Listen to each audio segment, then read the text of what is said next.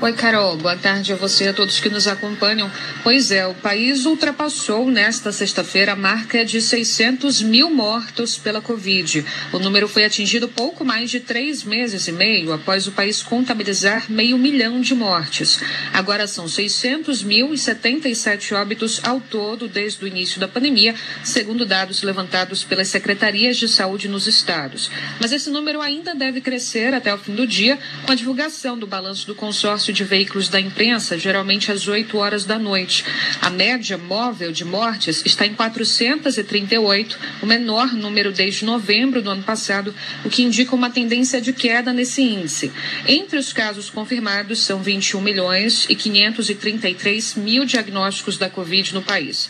O que se avalia neste momento é que o Brasil atingiu essa marca em um cenário de desaceleração da pandemia, com quedas sucessivas no número de casos e mortes, além de estagnação estagnação na taxa de ocupação de leitos de UTI Covid.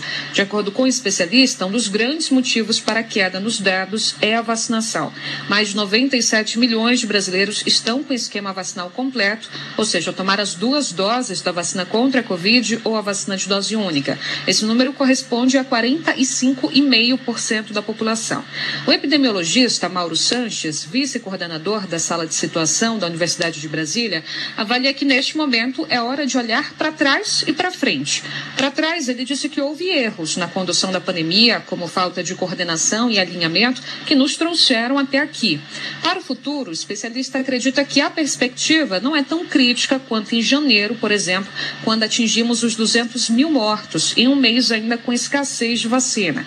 Então, agora, além de aumentar o ritmo de vacinação, ele acredita que o país tem que dar atenção às doses de reforço a perspectiva não é, de fato, ruim como era no começo da, desse ano, quando você atingiu né, os 200 mil óbitos, mas a gente tem que tomar cuidado ainda, porque é muito claro que a pandemia não acabou. A gente tem que continuar cobrando a aceleração da cobertura vacinal. Né? O ritmo foi muito mais lento desde o começo do que a gente desejava. Mas, junto à aceleração da vacinação, a gente tem um aspecto novo, que é a necessidade, pelo tempo que já se passou, de se começar a dar doses de reforço Nesse momento, você já tem que voltar a se preocupar com aqueles grupos que têm o risco aumentado, para que eles, de novo, voltem a ficar protegidos de um agravamento da doença.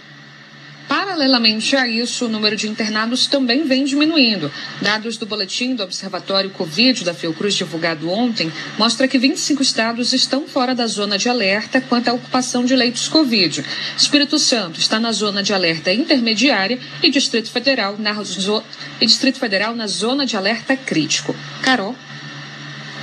Ô, Débora, o que, que o CONAS, que reúne os secretários estaduais de saúde, falou sobre o uso de máscara, hein?